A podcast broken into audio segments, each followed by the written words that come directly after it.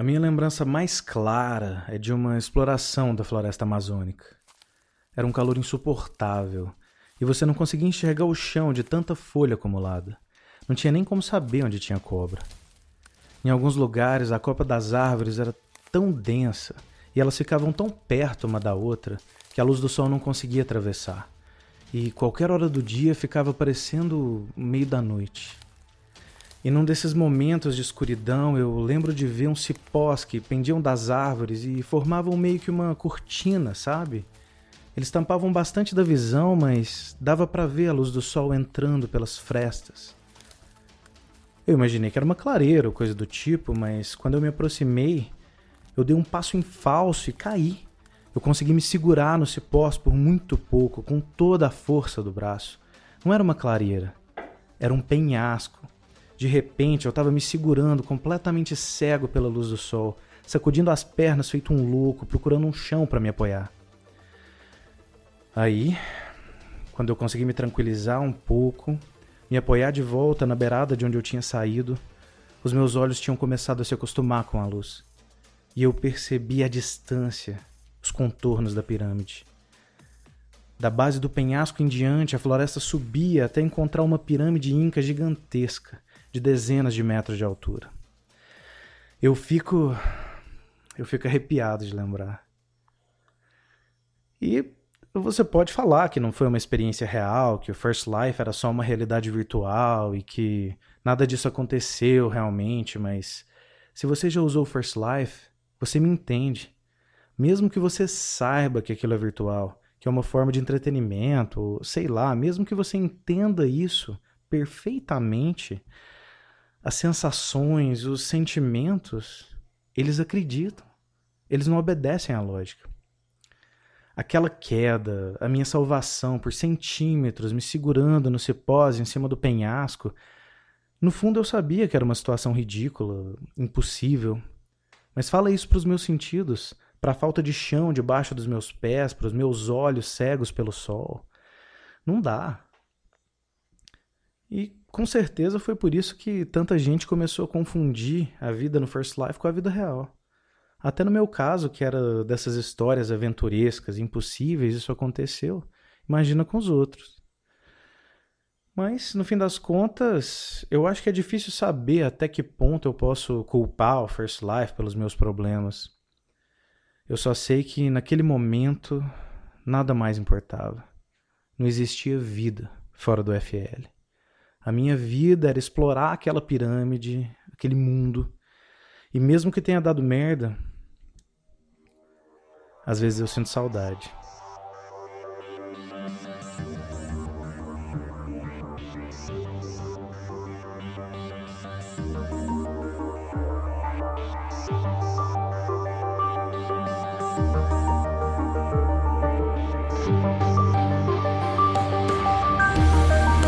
First Love, guiado por Bruno Nogueira.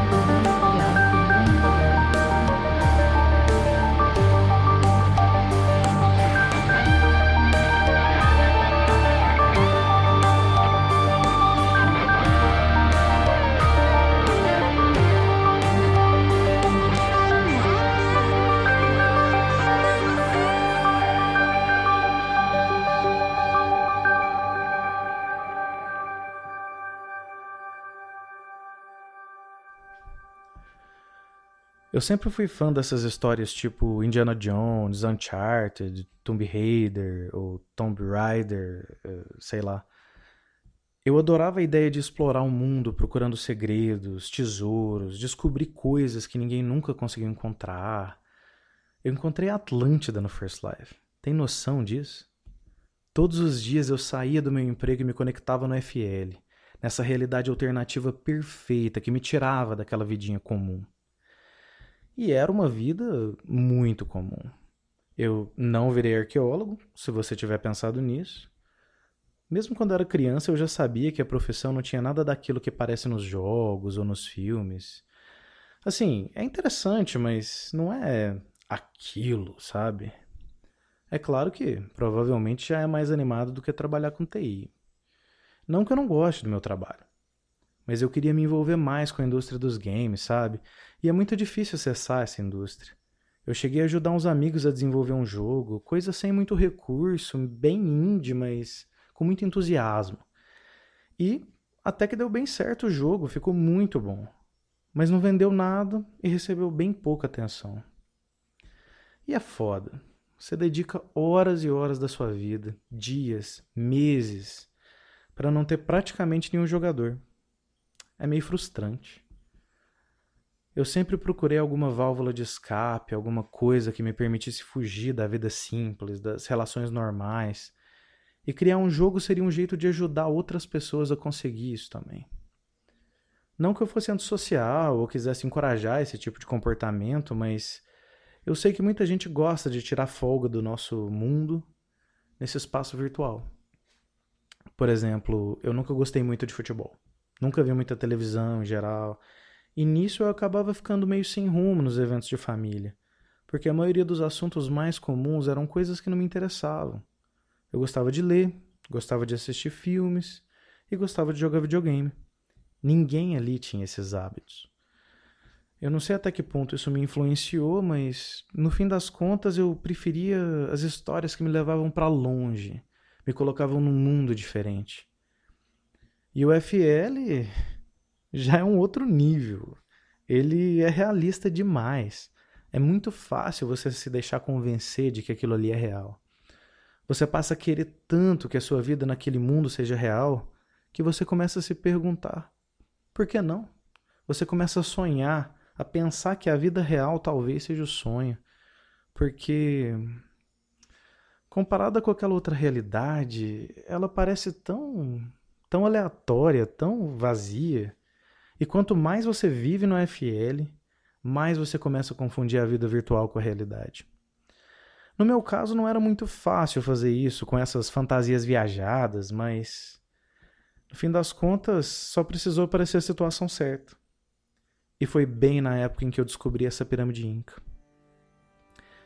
Eu lembro de descer aquele penhasco com as mãos vazias, uma dificuldade enorme, para chegar lá embaixo quase derrubando o chapéu que é importantíssimo, né? O chapéu e a toalha são itens de sobrevivência. Tinha uma trilhazinha entre algumas árvores, com umas pedras marcando um caminho bem sutil que subia rumo à pirâmide. Conforme eu subia pela trilha, eu percebi alguns detalhes pelo conhecimento que o First Life me dava. Por exemplo, eu não sabia que aquela pirâmide era inca porque eu tinha conhecimento de história da arte, ou sei lá. Eu nunca li sobre nada disso, mas eu sabia. O programa colocava o conhecimento na minha cabeça. E foi por isso que eu entendi que aquela trilha era usada para conduzir rituais sagrados, que ela parecia ter sido usada recentemente, e que o pedaço de tecido rústico que eu encontrei entre as árvores era de uma das tribos indígenas que vivia na região. A partir daí, eu redobrei meu cuidado. Aquela região tinha várias tribos, mas pelo menos uma parte de cada uma já tinha sido dizimada por conta de recursos naturais. E eu tinha medo que, se os índios me vissem ali, eles me atacariam. E eu continuei pela trilha, só que mais lentamente, observando, dando atenção para qualquer ruído e tentando não fazer nenhum. Mas mesmo com tudo isso, eu me deixei distrair. A pirâmide era colossal. A porta principal tinha pedras preciosas incrustadas e uma cobra desenhada que dava uma volta completa na construção e terminava mordendo a própria cauda bem na porta de pedra gigantesca.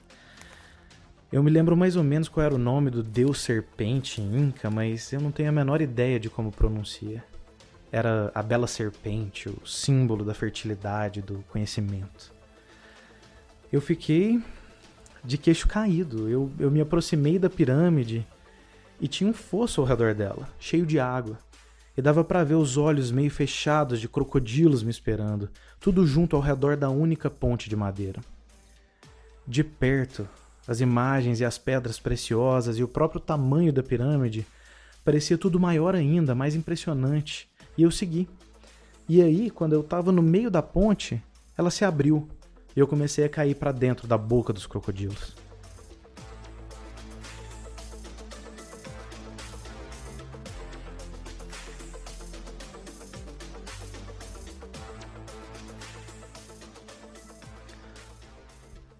Mas sério, é muito menos bobo do que parece.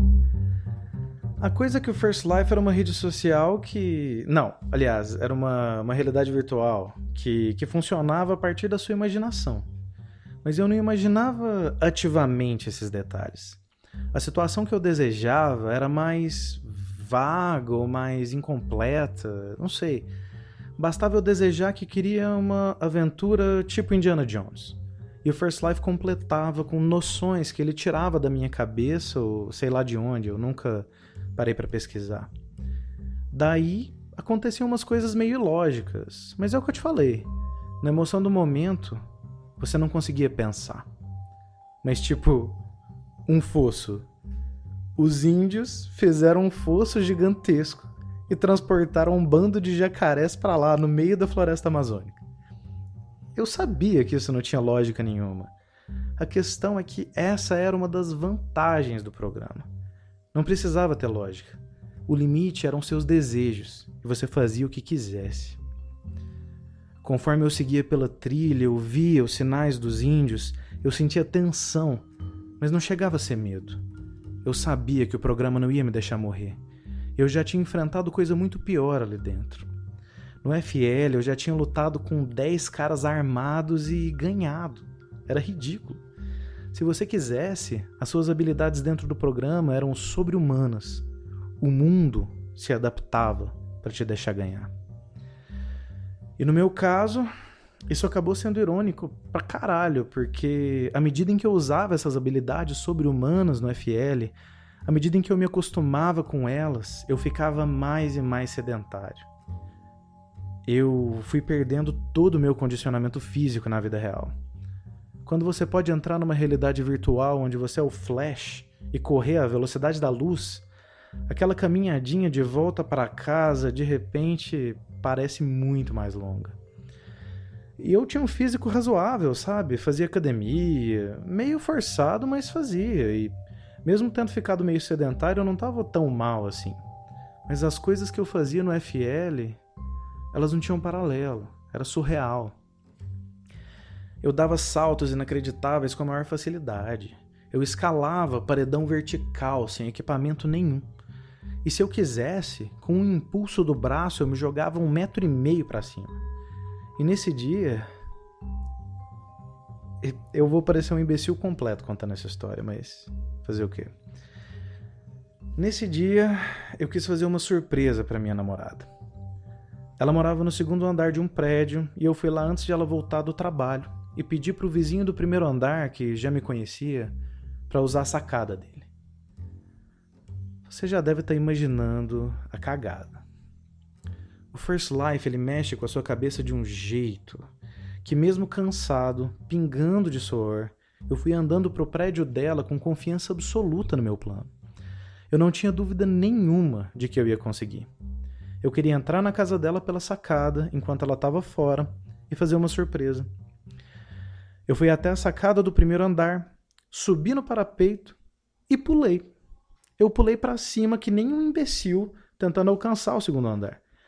E é lógico que eu não passei nem perto. Eu devo ter dado um pulinho idiota de 10 centímetros e caí. Caí da sacada e acordei no hospital. Fudido todo quebrado. Se isso fosse no First Life, não tinha me acontecido nada. Naquela história sobre os Incas que eu estava contando, a ponte abriu em cima do fosso, mas eu não caí. Eu fiquei ali, flutuando. Eu sabia que o First Life não ia me deixar morrer, mas o susto foi tão grande que, por instinto, eu desejei nem cair. Por alguns segundos, os índios pararam, eles olharam para os líderes com uma cara assustada, surpresa. Mas os líderes gritaram uma ordem, eles apontaram os arcos para mim, mas com desejo eu comecei a voar livremente, a deslizar no ar entre as flechas até sair do alcance deles. O pior que eu senti foi um ardido de leve no braço, porque uma das flechas me pegou de raspão. E eu continuei subindo, até conseguir enxergar quilômetros e quilômetros de floresta até ver a curvatura da, da terra, até sentir um frio congelante. Quando eu desci, aos poucos, pensando em entrar na pirâmide, Os índios ainda estavam lá, atentos. Mas foi aí que eu percebi que a pirâmide tinha algumas entradas no topo. Eu sabia, como sempre, que algumas dessas pirâmides tinham aberturas em cima para que a luz do sol entrasse e marcasse numa espécie de calendário nas paredes a melhor época para plantar, colher, etc. E dali eu vi que a abertura parecia grande o suficiente para eu entrar. Conforme eu fui descendo, os índios já posicionaram os arcos, apontaram na minha direção, e só por segurança ou, ou insegurança, eu olhei o cortezinho no meu braço e fiz ele desaparecer. E foi aí que eu parei. Essa foi a primeira vez que eu usei o FL depois do acidente. A essa hora eu estava numa cama de hospital, quebrado. Eu não sabia quando ia sair dali, e de repente aquilo parecia era uma piada de mau gosto. Aquela imortalidade dentro do programa fazia a vida de fora parecer pior ainda. Eu comecei a chorar. A chorar tanto dentro do programa quanto na vida real. A minha mãe estava no quarto nessa hora. Foi ela quem levou o FL achando que ia me fazer bem, me distrair. Eu também achei. Mas aí eu comecei a chorar feio e ela me desconectou. E é isso. Eu só voltei a usar uma vez depois disso, pouco antes de ser proibido. Mas não era a mesma coisa, sabe? Eu acho que na minha cabeça tinha se associado demais aquele trauma. E mesmo assim eu não terminei a história com os Incas. Mas é o First Life, né? Se você pensar bem, algumas coisas são previsíveis. A pessoa que eu era naquela época ia enfrentar os índios em grandes batalhas, ia fugir dali carregando relíquias arqueológicas incríveis. A pessoa que eu sou hoje provavelmente daria um jeito mais pacífico na situação. Talvez até os índios fossem pacíficos. E mesmo antigamente eu não teria machucado eles de verdade.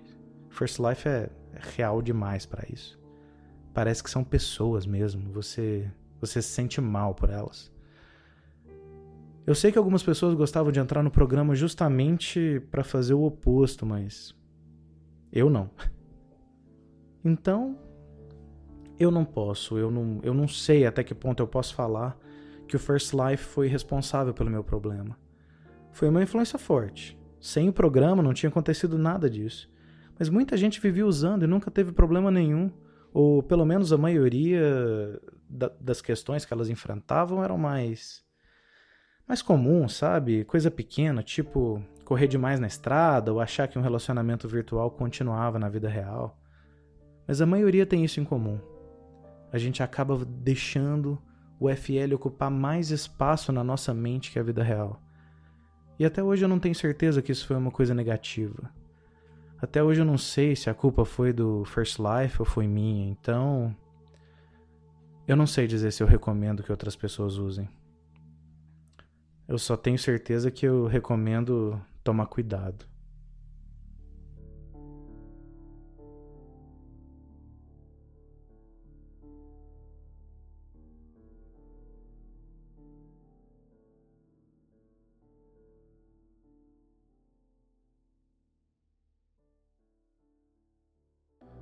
Fala povo, vocês acabaram de ouvir o primeiro episódio do First Life, seu paraíso pessoal. Aqui quem fala é o Bruno Nogueira, eu sou o escritor e ator desse episódio que vocês acabaram de ouvir e eu espero que vocês tenham gostado. De agora em diante, todo dia 1 e dia 15 vai ser um novo episódio que vai contar com um personagem diferente, contando como foi a experiência dele dentro dessa realidade virtual perfeita que é o First Life. Se você tiver gostado, por favor, considere apoiar o nosso Catarse, que o link é www.catarse.me barra firstlife. Dependendo de onde você estiver ouvindo esse podcast, talvez você consiga clicar no link na descrição. É, se você entrar na página do Catarse e pesquisar First Life, também deve ser fácil de encontrar. É com o apoio de vocês que eu posso conseguir melhorar a qualidade das gravações comprando um equipamento melhor, conseguir dar uma contrapartida melhor para os atores que vão fazer os próximos personagens e conseguir garantir que eu vou poder realmente dedicar uma parte significativa do meu tempo ao projeto, à escrita, às gravações, à direção dos episódios. Os apoiadores, é claro, também vão ganhar recompensas que podem incluir acesso antecipado aos episódios, é, o nome aparecendo nessa parte aqui no finalzinho, é, sorteios, livros, entre outras recompensas que você pode ver lá no site do Catarse. E é isso. Espero que vocês tenham gostado. Espero poder ver vocês na parte de apoiadores no site do Catarse. E, de qualquer forma, mais que tudo, eu espero que vocês assinem o canal, seja em qual plataforma que vocês estejam vendo, que vocês sigam, assinem ou o que for, e que vocês possam estar presentes e ouvir aí o próximo episódio no dia 1 de julho e os episódios que vão vir a partir daí. Um abraço e eu vejo vocês no próximo episódio.